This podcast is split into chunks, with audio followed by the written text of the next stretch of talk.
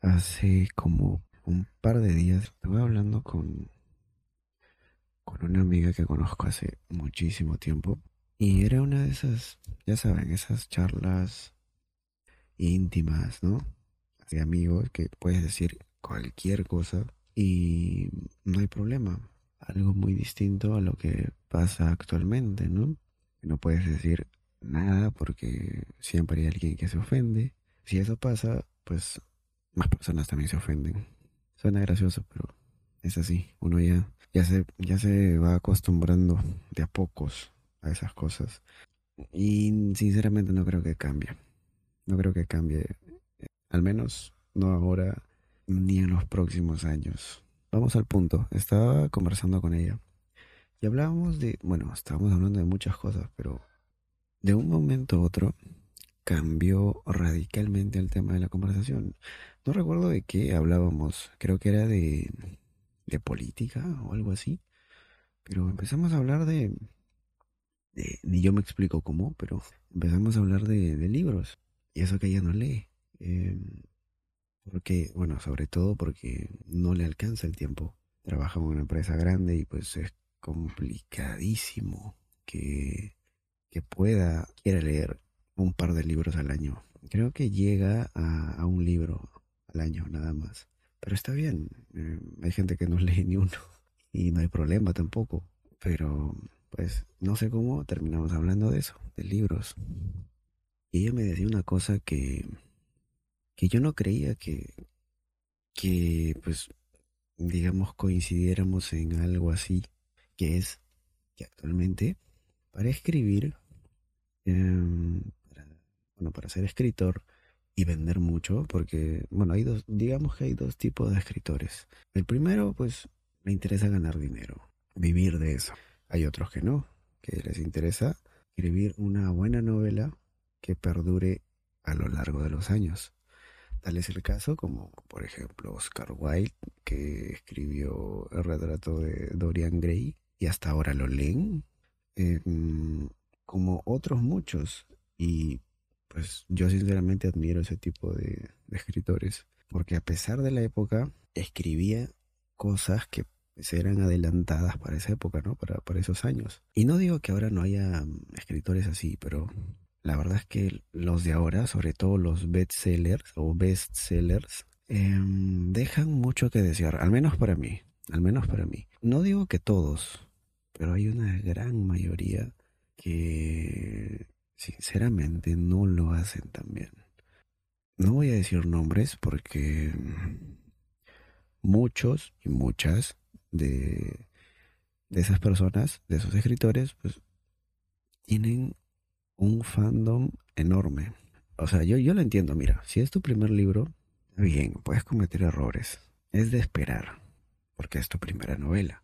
Pero si ya tienes varias sagas escritas, no libros, sagas escritas, y sigues escribiendo pésimo y cayendo en los mismos clichés de siempre, pues claramente no eres un, buen escritor o una buena escritora, sino solo buscas vender libros y ganar dinero. Pienso esto y me sorprendió darme cuenta de que mi amiga también pensaba lo mismo. Con esto no digo que esos libros sean malos, sino que son más básicos que de costumbre. Los libros juveniles suelen ser así, pero no todos. Por ejemplo, hay uno que leí hace poco, que incluso publiqué su reseña y todo, em, llamado Seis de Cuervos. Es una biología, duología, no sé, la verdad estoy confundido hasta ahora. Es de lo mejor que he visto no el mejor, pero es de lo mejor que he visto en literatura juvenil. De lo mejor. Porque por lo general cuando tú lees esa categoría juvenil, te encuentras con mm, cosas como esta, por ejemplo. Que si tienes 14 años, 15, diría hasta 18, 19 años, lo entiendo. Pero si tienes más de 20 y sigues creyendo que estos libros o este tipo de libros que voy a mencionar ahora es lo mejor que hay, pues sinceramente necesitas leer más. Porque por lo general, las personas que suelen decir este tipo de cosas es las mismas personas que, que dicen que Wattpad es lo mejor que hay. Y claramente no es así. O sea, en Wattpad puedes encontrar novelas buenas, pero son poquísimas. La mayoría está llena de clichés y, bueno, de fanfics. A las personas les gusta eso, no las culpo. Bueno, cada uno tiene sus gustos, pero de ahí decir que es lo mejor que hay, pues la verdad es que no. Peor aún si vienen de, ¿cómo les llaman? Influencers que tienen como cientos de miles de seguidores y pues es un poco decepcionante porque teniendo toda esa cantidad de gente que te sigue y, que está pendiente de lo que dices, pues que tú salgas y digas tal cosa, que afirmes tal cosa, no sé, da un poco de, un poco que pensar, la verdad. Pero pues a qué me refiero? Pues, por ejemplo, ¿no? El típico cliché que estaba de moda hasta hace unos años, pero no sé si haya vuelto ahora. El vampiro que se enamora de una chica, pero no de cualquier chica, sino de la chica más, ¿cómo llamarle? De la chica más tímida, más, em, más callada, en la que es bonita, pero dice que no lo es, o sea, piensa que no lo es. Em, esto es muy típico en ese tipo de novelas. Y yo lo entiendo. A ver, el género juvenil, perdón, la categoría juvenil es una, un tipo de libros para iniciar en la lectura. Es decir, si tú lees, por ejemplo, terror, no puedes iniciar una que es súper pesada y además que tiene muchísimas páginas, como por ejemplo It. Tu primer libro de terror no puede ser It. Claro, puedes leerlo, pero se te va a hacer pesadísimo porque tiene como 1500 páginas y encima eh, es tu primera novela, o sea, tu primera novela de terror. Es imposible, o sea, lo puedes terminar, pero te demorarías toda una vida, supongo. Te cansarías incluso, por más buena que sea la novela. Por eso es que yo siempre digo, si, si quieres leer una novela, sea del género que sea, no te vayas por las más comerciales. Vete por, por ejemplo, ¿no?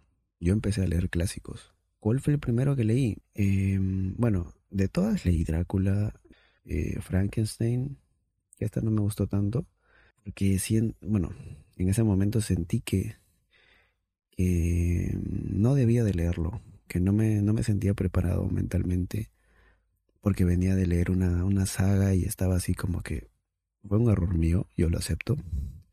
No digo que la novela sea mala, pero en ese, en ese entonces no me gustó. Em, no podía siquiera pasar dos páginas al día y no, no, no pude. Pero la, la primera que yo leí y la que me animó a leer clásicos uno llamado Niebla, de Miguel de Unamuno, es un escritor español. Y es una novela cortita, creo que tenía como 150 páginas, 170 a lo mucho. Y me gustó bastante, me gustó demasiado. De hecho, hasta ahora está en el top de mis lecturas favoritas de toda la vida. Y puede que no sea muy conocida esa novela, porque los clásicos de los clásicos españoles más conocidos, pues está obviamente Don Quijote de la Mancha, ¿no? Pero ese libro es enorme. Tiene como, ¿cuántas? Como mil, mil y tantas páginas. Bueno, tampoco es como que si tiene bastantes páginas es aburrido, ¿no? Y de hecho, si tiene bastantes páginas es porque tiene mucho que contar. Pero tal vez tú no estés preparado para afrontar algo así. Tal vez quieres algo ligero, algo que te relaje. Por eso yo siempre aconsejo averigua bien. ¿Cómo puedes averiguar si una novela es mala o buena? Tienes varias opciones. Ver reseñas en YouTube, aunque estas en su mayoría siempre mienten y exageran porque reciben libros de editoriales, ¿cómo le llaman? Colaboraciones. Y pues obviamente no pueden hablar mal. Si es que no les gusta una novela, no lo van a decir. Como hay otras que pues leen de todo, es decir, todo lo que le dan, y pues les gusta todo. Supongo que está bien. Pero sinceramente yo no, yo no podría decir que me gusta algo cuando no es así. Creo que por eso nadie colabora conmigo. Pero no me importa. Eh, em, bueno, sí, sí han colaborado conmigo. De hecho, tengo que leer como tres novelas que me han enviado y no he podido leer. Y eso es que me las enviaron el año pasado. Muy, muy, muy, muy, muy, muy mal de mi parte.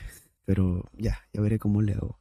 Ya veré de dónde saco tiempo y los voy a leer sí o sí. Pero ya, lo que iba. ¿Cómo darte cuenta si una novela es mala o buena? Yo creo que es sencillo, muy sencillo, más de lo que creen.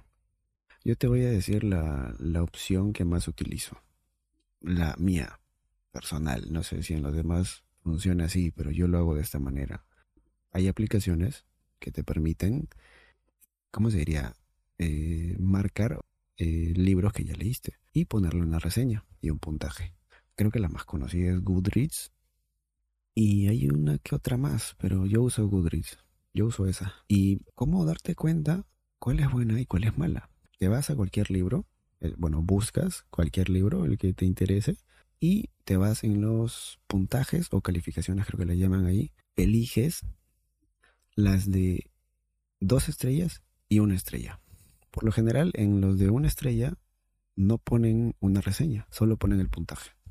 Hay poquísimos que sí lo hacen, como es mi caso. Y las de dos estrellas, por lo general, siempre, siempre, siempre ponen una reseña. Ponen el por qué no les gustó la novela.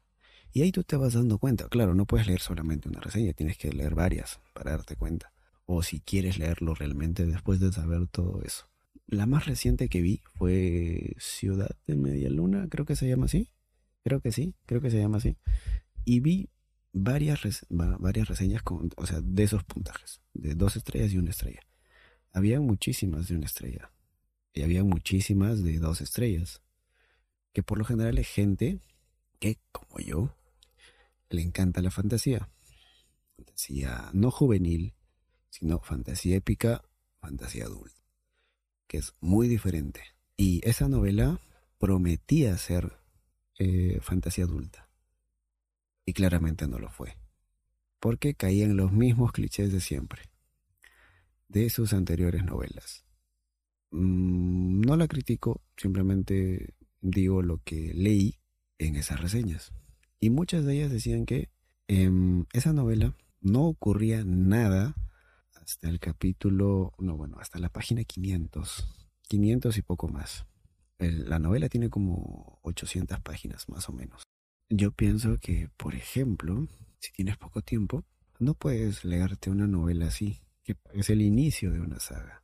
Y no puedes leerte una novela así si no tienes, o sea, si no tienes tiempo suficiente como para leer una novela así, y peor aún, que no pase nada hasta el capítulo, bueno, hasta la página 500, mm, es como que ah, ya te da como señales que no. Pero peor aún, peor aún, si es que tienes sagas pendientes, libros pendientes, y te dicen eso, claramente es una señal de que no lo leas, porque vas a sufrir, vas a perder tiempo y te vas a te vas a estresar leyéndolo y no lo vas a disfrutar. Por mi parte, no lo voy a leer. Quizás lo haga en un futuro, quizás no, no lo sé. Depende del momento y depende de qué esté escribiendo en ese momento para ver qué hago o qué decido. Bueno, mi consejo es ese. Busquen cualquier libro que les interese y fíjense en las, en las puntuaciones bajas. Fíjense en ellas, porque ahí dicen detalles de la novela. Siempre hay que fijarse en las reseñas negativas, porque las positivas, pues cualquiera la pone, ¿no? Cualquiera puede decir, le pone cinco estrellas y ya dice, no, lo leí, me gustó y ya. No, ahí no te está diciendo nada.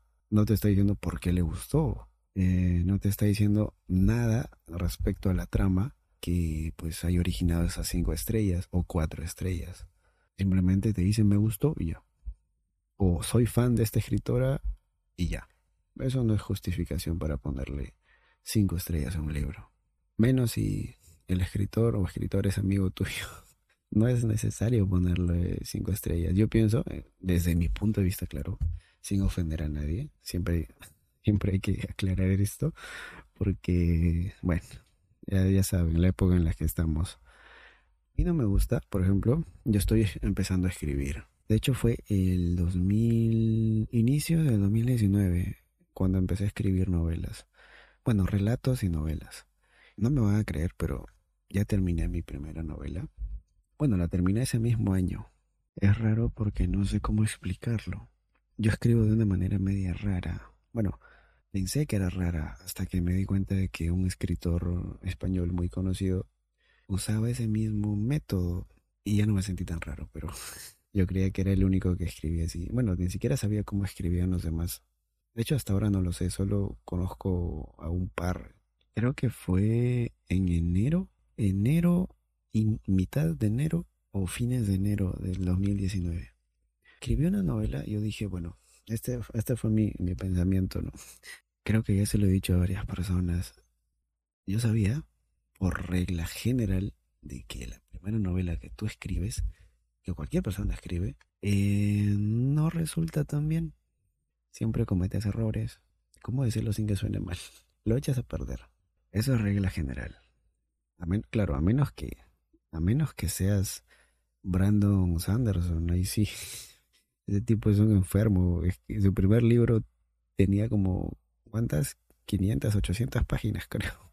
¿Cómo puede ser tu primera novela con, esa cantidad de páginas? Es, es increíble. ¿Cómo empezar a, en mi caso fue raro. Empecé en esas fechas, inicios de enero, mitad por ahí. Dije, bueno, voy a escribir mi primera novela. Ya tenía todo planeado, ya sabía que iba a pasar el inicio, el final, ya sabía todo. Pero dije, voy a escribirla. De hecho, tenía como dos, no, tres novelas. Ya, o sea, ya sabía todo, todo lo que iba a pasar al inicio, al final, todo. Y en ese momento fue cuando llegó la duda más difícil de resolver. ¿Cuál escribo primero? Una era de fantasía, el otro era de suspenso, tipo policíaco más o menos. Bueno, no policíaco, pero era tipo suspenso o algo así. el otro era de un drama. Bueno, en ese entonces yo lo veía más romance. Por lo que yo tenía en mente en ese, en ese momento era que pues la novela era de romance, ¿no? Yo llegué a esta conclusión. Dije, va a ser mi primera novela. Seguramente va a salir mal. ¿Cuál quiero arruinar? Fantasía, imposible porque es el género que más me gusta.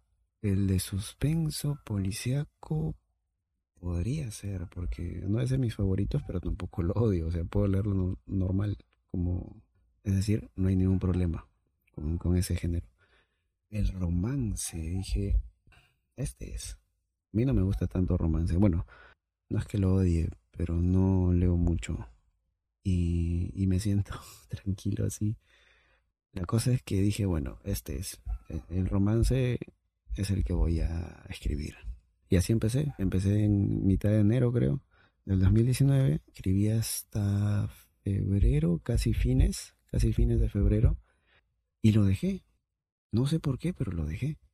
Ya tenía escritas como 10.000 palabras más o menos. Y lo dejé. Hasta ahorita no entiendo por qué, pero lo dejé. Y fue hasta eh, fines de julio, casi inicios de agosto, que, que decidí retomarlo. ¿Cómo? De, esta manera. Eh, estaba en Instagram y una editorial publicó em, que estaban haciendo un concurso para escritores. Y dije, bueno, yo sabía que estaba mala la novela, pero dije, esto no puedo enviarlo, porque ni siquiera estaba terminada. Esto tiene que reeditarse. Bueno, editarse. Y mm, eso fue lo que hice. Prácticamente borré todo y lo empecé desde cero. Claro, dejé unas cositas ahí que sí, sí eran buenas y los dejé. Pero la mayoría lo borré.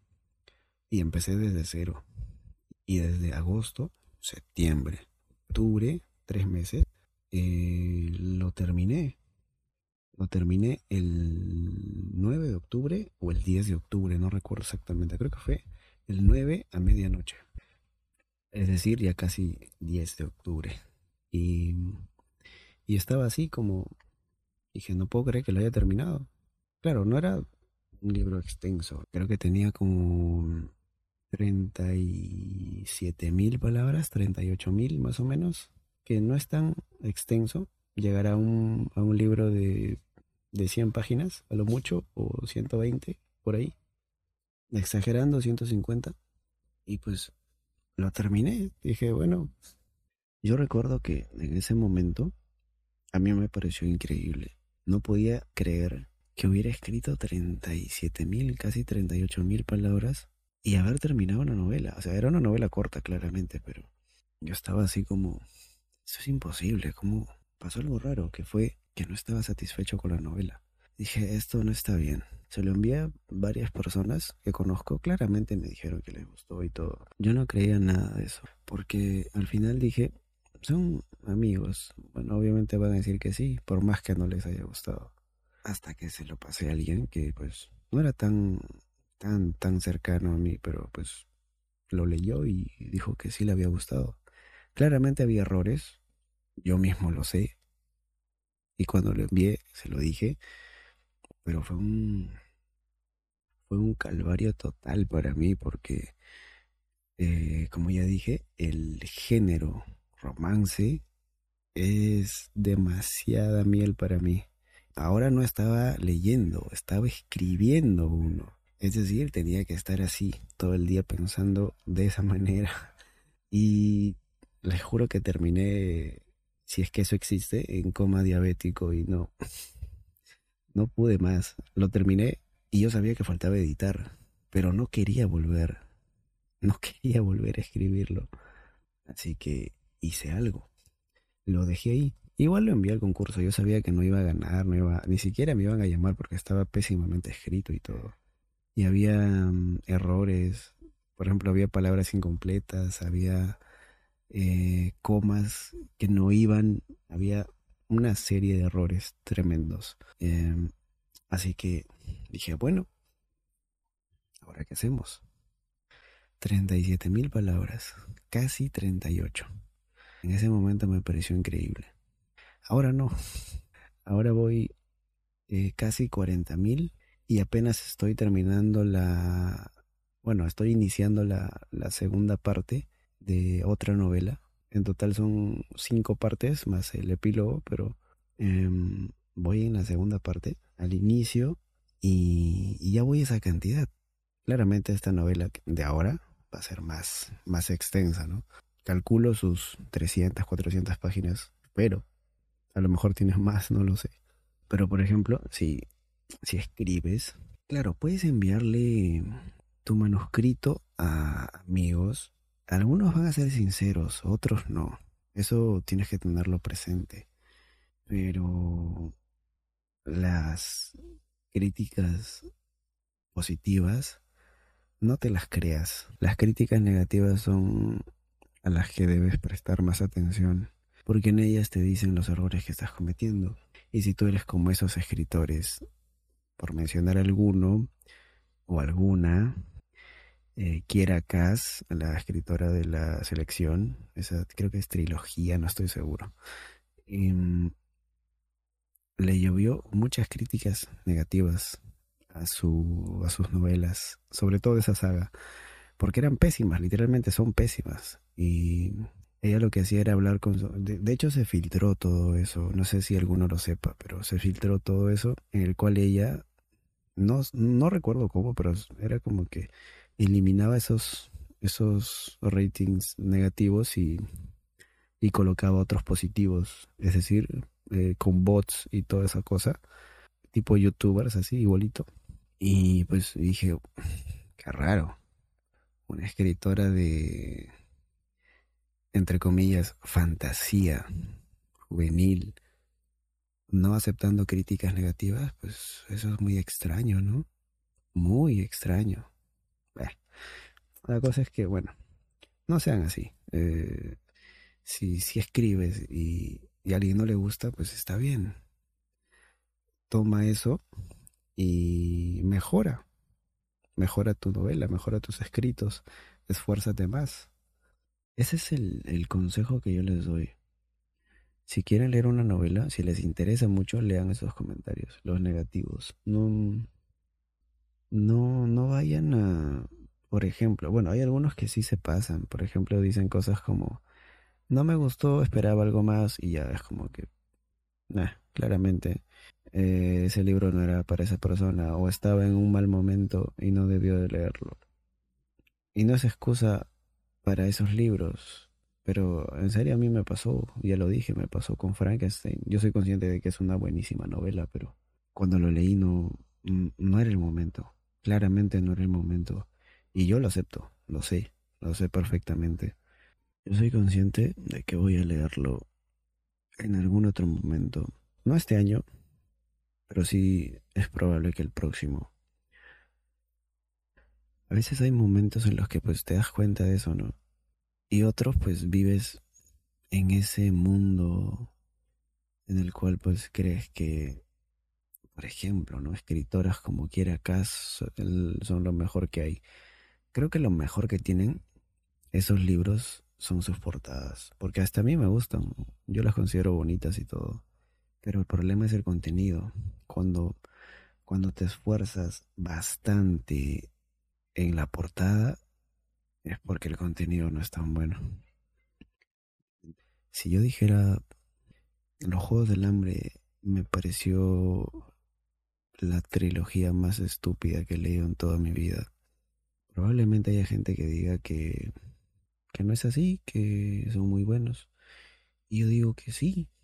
Lo que acabo de decir no es mi opinión, es solo un ejemplo. Yo sé que son buenas novelas. ¿Cuál es el problema? Que todas ellas es decir, las novelas que salieron, ¿no? Eh, Los Juegos del Hambre, Divergente, eh, no me acuerdo cuáles más, pero había varios, Partials creo que se llamaba, pero eran de ese estilo. Ese tipo de novelas no me agradan. O sea, los puedo leer, claro, son entretenidos y todo, pero no considerarlos como los mejores que hay. Porque todas esas novelas se originaron de una sola. Es decir, fueron copias llevadas, digámosle, en, una versión más juvenil para América. Los Juegos del Hambre, Divergente, Partials, eh, había otra más, no recuerdo el nombre. Era un grupito así de, de, ese tipo de, novelas que luego ya pues le llamaron distopías, ¿no? Pero la original y la que es realmente brutal es Battle Royale esa novela fue la, que originó todo. Y cuando tú te lees Los Juegos del Hambre, que es claramente una saga juvenil, pero una saga juvenil mal llevada, porque una saga juvenil no tiene por qué ser todo rositas, todo vestiditos, brillosos y así. Una saga juvenil puede ser sangrienta, puede tener personajes juveniles em, oscuros, como es el caso de Seis de Cuervos. Incluso también las novelas de Joe Abercrombie, que claro, son más fantasías épicas, pero también son juveniles. Yo sé que, claro, tienen, tienen un público ganado, ¿no? Pero yo pienso que debería ser superior incluso, porque son mejores que las que hay actualmente. Y no es por menospreciarlas, pero tienen un nivel altísimo comparado a, a las otras novelas que están de moda, entre comillas. Y a veces es decepcionante eso, porque en Battle Royale es, em, ¿cómo llamarle? Un, es de, es de un escritor japonés, creo que se llama Koushun Takami, si no me equivoco, y, y es sangrienta, es, es de lo mejor que he leído. De hecho, yo leí ambas, es decir, Los Juegos del Hambre y Battle Royale. Y Battle Royale le da 10.000 patadas en el trasero en un segundo. Porque el villano de Los Juegos del Hambre era el del Capitolio, no recuerdo el nombre. Yo lo noté incluso igual que, que en la trilogía Sombra y Hueso. El villano era fofito, y siempre esperaba que todo sucediera. Bueno, al menos el de los Juegos del Hambre sí intentaba hacer algo, pero el de Sombra y Hueso no, no hacía nada, se quedaba esperando, a pesar de tener cientos de años, creo que miles, y, y seguía ahí como si nada, esperando el momento. Y yo, ¿qué vas a esperar? Eres el Grisha más poderoso, tienes que, si quieres acabar con ellos, pues destruyelos y ya, no van a poder hacer nada contra ti, tú eres el más poderoso. Como dice en todas las páginas de la, de la trilogía. No me gusta eso. Yo quiero un villano que haga algo. Y lo curioso de Battle Royale es que no hay villanos, pero tampoco hay buenos. Son un grupo de estudiantes, creo que eran como 30 o 50, que son dejados en una isla, literal como los juegos de Battle Royale que hay ahora, pero llevado a la vida real, con estudiantes. Y los dejan ahí tal cual, con una especie de grillete en el cuello que tiene un GPS y pues con eso los ubican y saben, bueno, y miden la, presión o algo así, no recuerdo, que pues saben cuándo ha muerto uno. Todos son jóvenes, tienen que ir y, y sobrevivir, pero solo puede quedar uno. Y son japoneses, no son estudiantes americanos que pues no no sudamericanos ¿eh? porque los sudamericanos sí son bravos pero los americanos eh, la verdad es que y estos son japoneses son ya sabes eh, si has visto animes pues sabes cómo son pues imagínate a todos ellos enfrentados en una isla por sobrevivir teniendo que conseguir armas y el que gana se llevaba como, como un premio, bueno, obviamente monetario y bueno, para su familia también, era como que te volvías famoso literalmente. Cuando leas esa novela, yo hasta ahora recuerdo a, Mitsuko, esa, esa mujer, esa chica es... A ver, yo, yo nunca he tenido, ¿cómo le llaman esos? Crash, creo que le llaman. En libros no sé cómo es. Yo nunca he tenido eso. Y si tuviera alguna, sería ella, claramente. Mitsuko es de, de, los personajes femeninos más, más potentes que, que he podido leer, que he podido conocer. Nadie se le compara. Ni, bueno, de los que llevo leyendo, de todos los libros que llevo leyendo, nadie se le compara.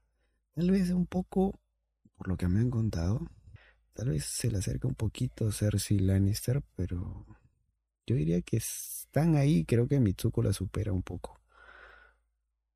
Sobre todo por la edad que tiene. Es prácticamente una chica, no, es una mujer adulta. En cambio, Cersei sí. Desde mi punto de vista, Mitsuko la supera.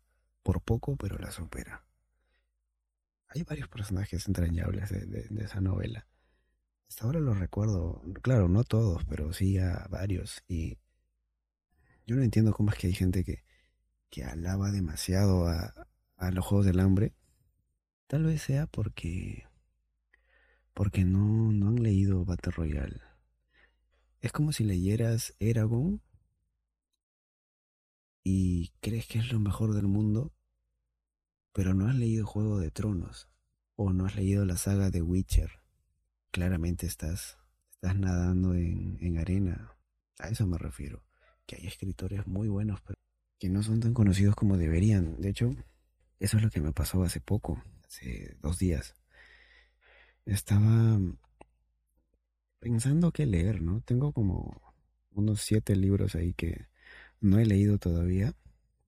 Un par es de una saga que pues no, no la tengo completa todavía y es como que mejor lo guardo ahí.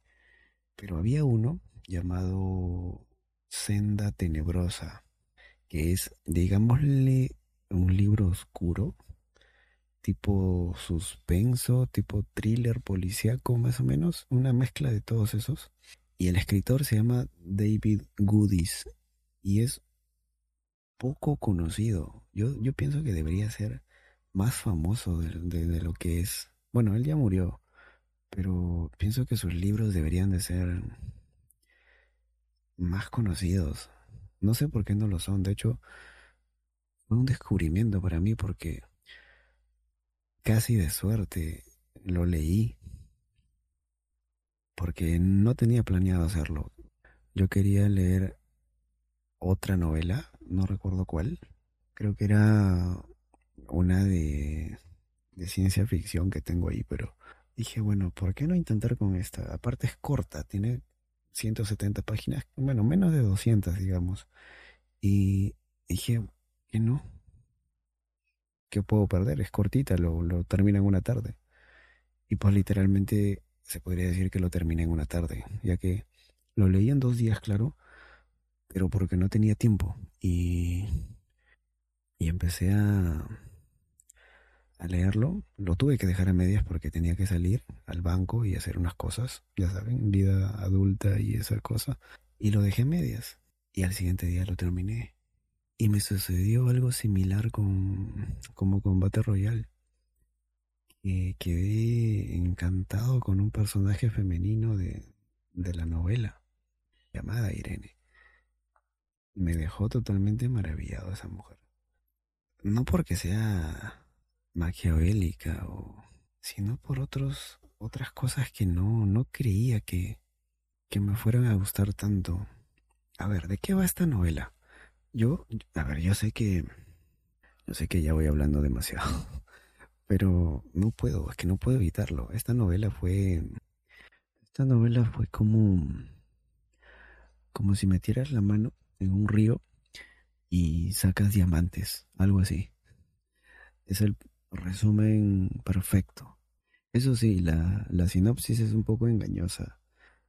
Bueno, no es tanto así, la verdad, ¿ya? No es tanto así, pero sí es como que te dice algo y en la trama pues sucede algo, pero no así como te lo cuenta y, y creo que eso también es bueno porque hay sinopsis que te spoilean toda la novela y eso al menos a mí no me gusta, no sé, no sé si a ustedes les agrade eso, pero a mí no, yo, yo detesto eso, que, que me digan, muere y luego su hijo sigue el camino y nada.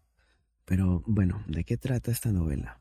Esta novela trata de de un tipo que es acusado de asesinar a su esposa y directamente lo culpan, em, lo condenan y lo llevan a prisión, sobre todo por una declaración, por una testigo que era la, la mejor amiga de, de la esposa de, de, este, de este tipo llamado Vincent Perry o, o Perry, no sé cómo se pronuncia. Y pues la amiga es como que confiesa diciendo que llegó y pues la esposa agonizando le dice que fue él, es decir, Vincent o Perry, como le dicen en la novela, que fue Perry el que la mató. Y pues al ser la única testigo, pues obviamente confirman todo y pues lo llevan a la, a la cárcel de San Quentin o San Quentin, no sé cómo se pronuncia. Pues tú dirás, aquí acaba todo, pero no. Ahí es donde recién empieza, porque pasan cosas. No voy a decir más, simplemente léanlo. Hay persecuciones, hay más persecuciones, hay personajes muy bonitos, como Irene, Falsinger. Eh, hay personajes muy buenos. Depende de cómo lo veas. Por ejemplo, hay villanos que son muy buenos, cumplen bien su papel. Y hay personajes buenos que pues siempre están ahí, ¿no? Son son los más queridos por, por la mayoría de personas.